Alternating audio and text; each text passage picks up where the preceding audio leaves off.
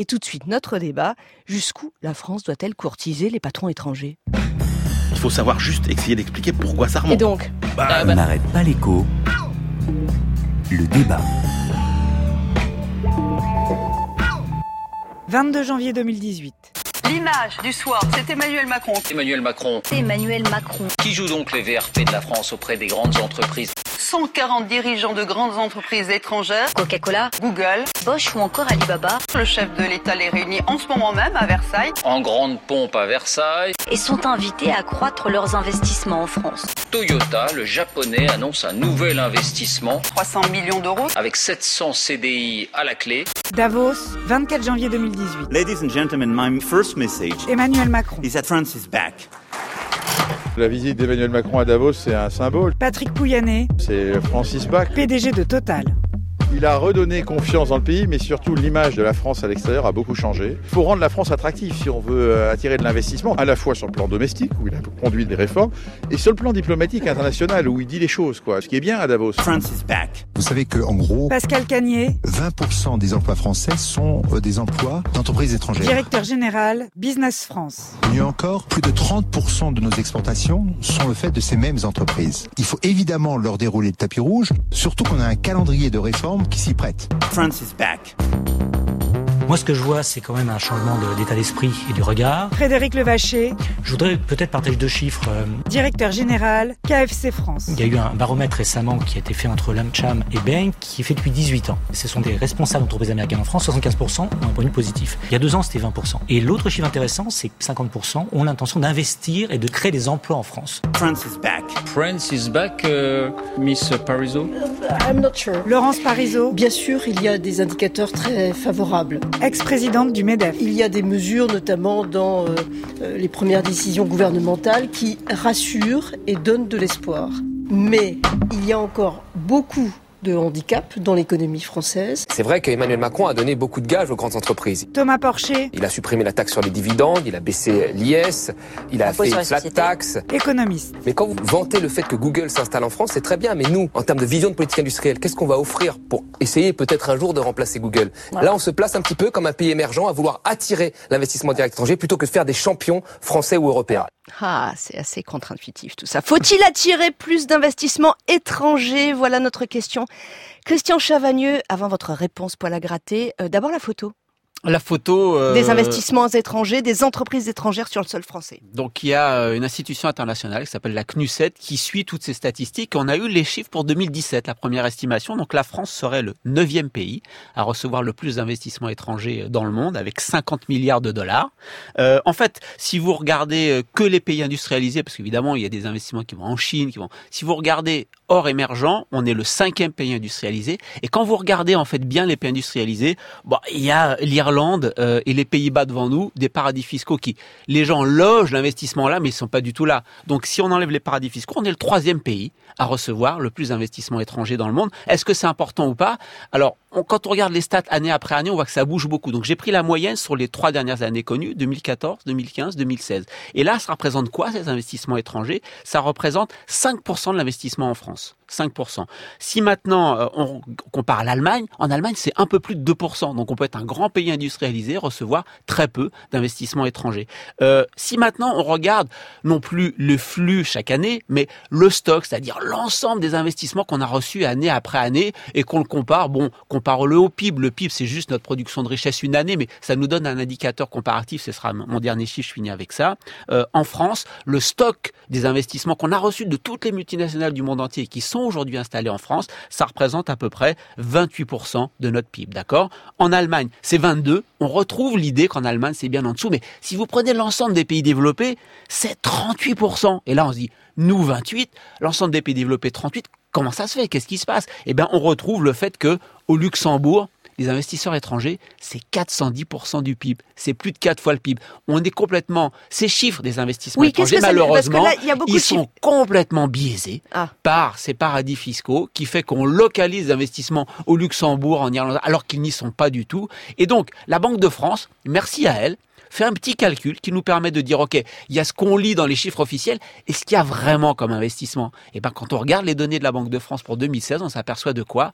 Que les investissements de nos multinationales françaises à l'étranger, en fait, ils sont surestimés d'un quart, et que l'ensemble des investissements des multinationales étrangères, lorsqu'elles viennent en France, ils sont surestimés d'un tiers.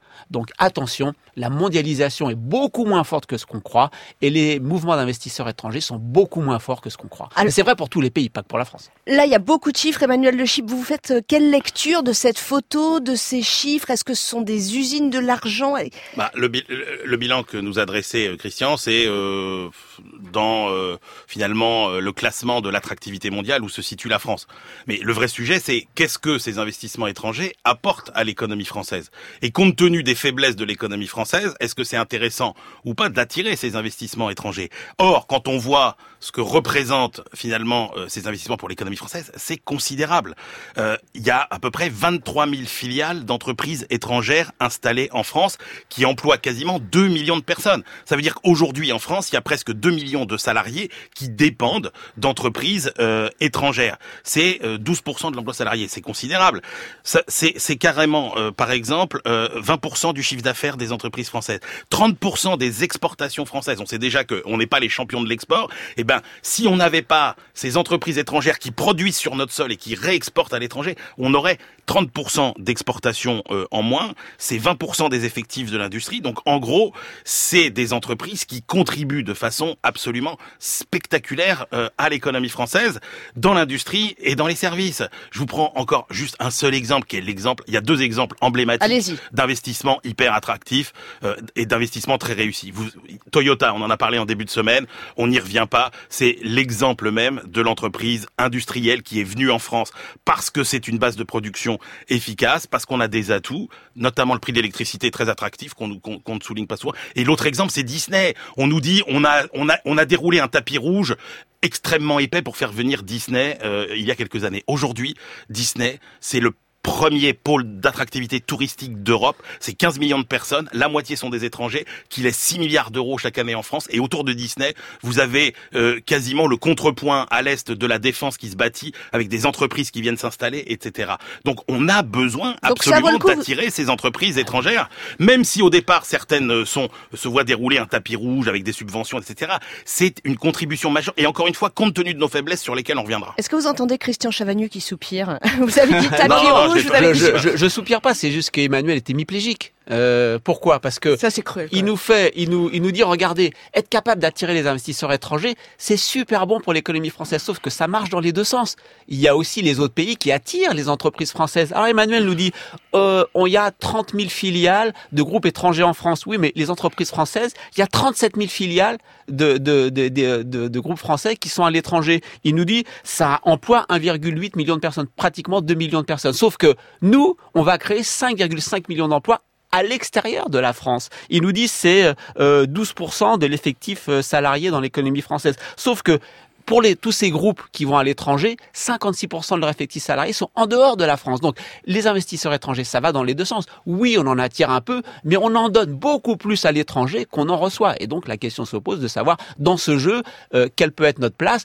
Et de fait, euh, quand vous regardez l'ensemble des changements de législation dans l'ensemble des pays du monde, tous poussent vers une libéralisation, vers des mesures qui veulent attirer les investisseurs étrangers. À ce jeu, on en reçoit. la photo d'Emmanuel est juste, mais on en donne beaucoup plus à l'étranger qu'on en reçoit. Mais est-ce que vous trouvez qu'on est perdant? Est-ce que vous trouvez Alors, là, Emmanuel, une question. Emmanuel parle de, parle de. Il y a deux choses. Il y a la parce question. Que j'ai du mal à comprendre. Ce que dit Christian, en gros, c'est qu'il faudrait que chacun reste chez soi, que les entreprises françaises ne fassent que produire je, en France. Je dis juste que la, la, la, photo touristique qui consiste à dire c'est génial tout ce qu'on reçoit, mais attention, on perd beaucoup parce qu'on en donne plus aux autres qu'on en reçoit. Mais alors, il y a deux questions. Il y a les entreprises qui euh, qui produisent à l'étranger, les entreprises françaises qui vous disent si on produisait pas là-bas, on vend, nous ne vendrions pas là-bas. Et puis il y a la question de combien coûte le tapis rouge. Voilà, on les fait venir est-ce qu'on y gagne? À ce jeu-là Qui me répond? Bah, euh, moi, je veux bien vous, ré- je vous ai répondu avec Disney. Je veux dire, vous pouvez toujours dire qu'on a, qu'on a, qu'on a, qu'on a euh, Le crédit impôt recherche, ça coûte des milliards, le- tout ce qui attire. Il y a des voilà. avantages, mais il y a des coûts. Les avantages, Emmanuel les a listés et je- suis d'accord. Mais attention, il y a des coûts. L'éloignement des centres de décision, par exemple. General Electric rachète Alstom. General Electric est en train d'organiser un plan de licenciement énorme. Vous croyez qu'ils vont licencier d'abord aux États-Unis ou d'abord en France? Eh bien évidemment, d'abord en France et dans le reste du monde plutôt qu'aux États-Unis. 45% du CAC 40 est détenu par des capitaux étrangers. Si vous faites au-delà du CAC 40, l'ensemble des entreprises cotées, c'est 40%. Donc ça veut dire que 40% des centres de décision de toutes les entreprises cotées en France, c'est décidé dans un autre pays. Ça renforce les inégalités territoriales. La grande majorité des investisseurs étrangers viennent où? En Ile-de-France, qui est déjà les régions la plus riches. Donc les investisseurs étrangers renforcent ces inégalités territoriales. Ça renforce les inégalités en général. Quand vous faites le total de ce que nous ramènent nos investissements à l'étranger, moins ce que euh, les investisseurs étrangers, ce qu'on est obligé de leur verser.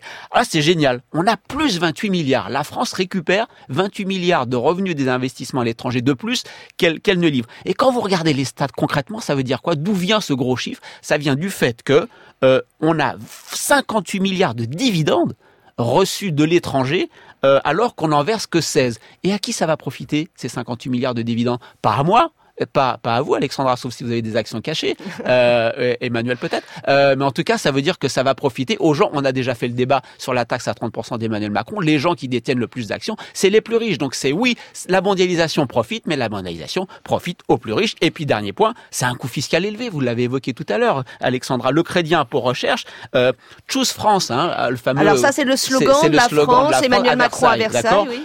SAP, ce grand éditeur de logiciels, Novartis, Google euh, vont amener plein de recherche et développement en France. Le Business France nous dit, au total, en 2016, grâce au crédit impôt recherche, ça crée 2600 emplois. Mais ok, mais le crédit impôt recherche, c'est 5 milliards Voilà, dépensés par an. combien, ouais. Et donc, il y a beaucoup d'argent et au-delà euh, du crédit impôt recherche, il y a un plein d'autres subventions. Donc, oui, Emmanuel a raison, ça nous rapporte des choses, mais attention, il y a quand même un sacré coût. Emmanuel Le Chypre, vous restez sans voix. Ouais, je suis assommé en fait par ce que j'entends, parce que le raisonnement de Christian, encore une fois, c'est de dire que finalement, euh, bah, il faudrait que toutes ces entreprises euh, ne vendent pas à l'étranger, Non, non, n'aillent non. pas Non, s'installer non, à vous caricaturez, Emmanuel. Mais non, Christian, il C'est nous dit, toujours des Ah, avantages. c'est dommage que Non. toutes ces entreprises aillent à l'étranger, etc. Mais non, aujourd'hui, on a il des y a, tas il y a des d'entreprises. avantages, mais il y a des Oui, coûts mais et n'oublions pas le les coûts, c'est tout. Le coût net, il, enfin, je veux dire, Le coût net, il est combien? Il est combien? Soyons très clairs, Christian. Soyons honnêtes, Ces personne ne le connaît. Non, mais Personne ne le connaît. D'accord, sauf que Ah en oui. emploi, on est capable de le dire. C'est 2 millions d'emplois qui sont par les entreprises étrangères en France. C'est De 5 toute millions d'emplois perdus. Ce ne sont, mais c'est pas 5 millions d'emplois Ah, perdus. bah je- mais je n'en reviens pas Et d'entendre pourquoi? Ça. Mais parce qu'on sait très bien que ça n'est plus possible de produire ce qu'ils produisent dans les Mais non, on va vendre à l'étranger, là. Mais C'est on- pas une question de produire à mais l'étranger. Aujourd'hui, Christian, vendre on, sait, on sait très bien que vendre à l'étranger, vous êtes obligé d'être installé à l'étranger. D'accord, donc y il y a des choses qu'on ne peut plus produire en France. Moi, je veux bien que vous nous disiez que ce serait euh, regrettable, que, euh, enfin, qu'il faudrait revenir produire des machines à laver en France. Mais ça, c'est exactement Non, mais ce que ça, fait c'est la délocalisation, c'est autre chose, Mais ça. non, c'est Vous êtes la- en train de tourner mais- le débat ailleurs. mais pas du tout, Mais pas si, du tout. mais Vous si. avez des entreprises qui viennent parce que euh, la France est attractive pour produire, parce que la marrant, France est un il veut pas marché. reconnaître qu'il y a des coûts, Attendez, Mais je dis pas qu'il n'y a pas de coût, Ah, mais que, merci. que, que vous déploriez que euh, en fait euh, toutes ces entreprises viennent chez nous et que vous considériez que c'est que c'est propre- que c'est embêtant qu'il y ait beaucoup plus d'entreprises étrangères, euh, qu'il y ait beaucoup moins d'entreprises étrangères en France que d'entreprises en, en France euh, dans le monde. dans le monde, ouais. Bah, c'est logique. Le monde, c'est un terrain de jeu euh, immense. La France, c'est 5%, euh, même pas du, du PIB mondial. Et c'est 3% du PIB mondial, 5% de la population mondiale. Donc, encore une fois, dire que les entreprises françaises vont trop à l'étranger, et c'est ce que vous Je avez l'air de déplorer, je trouve ça éparant de demander à Veolia, demander à, à toutes nos grandes entreprises du Qui ont des centaines de milliers de salariés, euh, que c'est un peu dommage qu'elles aillent autant travailler à l'étranger. Non, non, non. Je trouve ça, je trouve ça assez étonnant. C'est l'inverse. Je Je- dis attention, quand elles viennent chez nous, il y a des avantages, ça nourrit les exports, ça attire les capitaux, ça renforce Ça les transferts, ça crée des emplois. Mais attention, ça c'est la photo habituelle des libéraux. Mais derrière. Il y a des coûts et ces coûts on ne les prend jamais en compte. Et si, si on faisait le bilan, Alors moi, en fait, c'est ce que vous avez cherché. dit. Personne n'a ce chiffre. Personne. Voilà, on, reste, peut personne n'a rester ce sur cette Et- idée. Et, ouais. et- et j'ai fait, j'ai regardé le- l'ensemble des, des études académiques aujourd'hui, des études universitaires, qui dit est-ce qu'on peut montrer un lien clair entre j'ai plus d'investissements étrangers, donc j'ai plus de productivité ou j'ai plus de croissance? Pas une étude. Toutes les études Non, sont mais ambiguës. Il y a Alors, pas un pays pour, au monde- pour le Vietnam, pour l'Algérie, pour quelques pays en développement, quand ils reçoivent des investissements étrangers, ça leur coûte cher, mais aussi on voit quelques petits effets. Pour nous, honnêtement, les effets directs des investisseurs étrangers sur la croissance, les résultats sont, de toutes les études, sont ambigus. On ne sait pas. En tout cas, on ne pourra mesurer l'effet de Versailles que dans quelques années, ça c'est sûr. Que quand vous comparez, non mais il y a des travaux qui ont été faits par le FMI, la Banque mondiale, etc., qui vous montrent très bien que les pays qui se sont ouverts aux investissements étrangers globalement s'en sont toujours mieux sortis que les pays pas des émergents, qui, ne se, qui ne se sont pas ouverts, mais même des grands pays. Mais ah même, bah ça, il n'y a pas d'études. Tout est tout est ambigu. Si tu si on prend tous les alors les petits pays qui sont du même niveau de développement que nous, prenons le Benelux, prenons la Suisse, prenons les pays scandinaves, tous ce sont des pays qui sont ouverts aux investissements euh, étrangers et dans lesquels il y a énormément d'emplois. Et encore une fois, compte tenu de ce que sont nos problèmes à nous, prenez par exemple notre problème à l'export. On sait très bien que si on n'est pas compétitif à l'export, c'est parce qu'on n'a pas le nombre de PME suffisantes pour exporter. Ces grandes entreprises de taille moyenne, c'est pas qu'elles sont pas compétitives, c'est qu'on en a pas assez. Il y en a deux fois moins qu'en Italie, trois fois moins qu'en Allemagne. Si simple, c'est pas si simple. Et comme par hasard, on a euh, deux fois moins d'entreprises exportatrices que euh, l'Italie et trois fois moins que l'Allemagne. Vous voyez bien que ces entreprises étrangères qui viennent s'installer chez nous, elles renforcent notre base productive, surtout dans un pays où l'industrie est totalement déliquescente. Donc euh, oui, moi, ça a un coût. Oui, ça, ça a un mais, euh, ah oui, d'accord. mais très inférieur à ce que ça Ah bah ça, on sait pas. Ça, c'est de l'idéologie. Bon, allez, on s'arrête là sur le coup. On reste sur, on reste sur le fait qu'on n'a pas de chiffres. Ça, c'est quand même intéressant. Intéressant de questionner ce qui paraît évident, l'attractivité. À présent, je vous emmène voir l'économie comme elle se décide là-bas. Et là-bas, c'est à Davos, bien sûr. Bonjour Delphine Simon. Bonjour Alexandra, bonjour à tous. Ah, on entend que vous êtes dans vos montagnes. Vous êtes l'envoyé spécial de France Inter au sommet économique mondial. Vous avez suivi les conférences toute la semaine. Qu'en retenez-vous, Delphine? Est-ce que est-ce que tout ça nous a, vous a dit ce qui allait nous arriver? Par exemple, une guerre commerciale, une guerre d'échange oui, on l'a bien senti ici à Davos. Il y a d'un côté l'Amérique d'abord, America First, et puis il y a tout le reste du monde. La croissance repart, les bourses s'envolent, les patrons sont optimistes. Et pour les attirer, Donald Trump y a mis un peu les formes hier dans son discours. L'Amérique n'est pas seule selon lui, mais ce discours, il était presque entièrement centré sur les atouts de l'économie américaine. L'Amérique qui est le meilleur endroit pour faire des affaires et il appelle chaque pays à chercher son propre intérêt. Alors avant lui, toute la semaine, ont défilé à Davos les grands de ce monde, très attachés au libre-échange.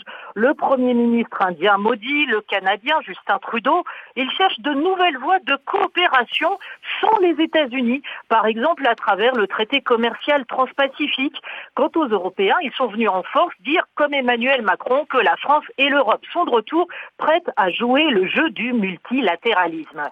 Delphine, donc le reste du monde, et c'est la stratégie du euh, tous ensemble avant chacun pour soi.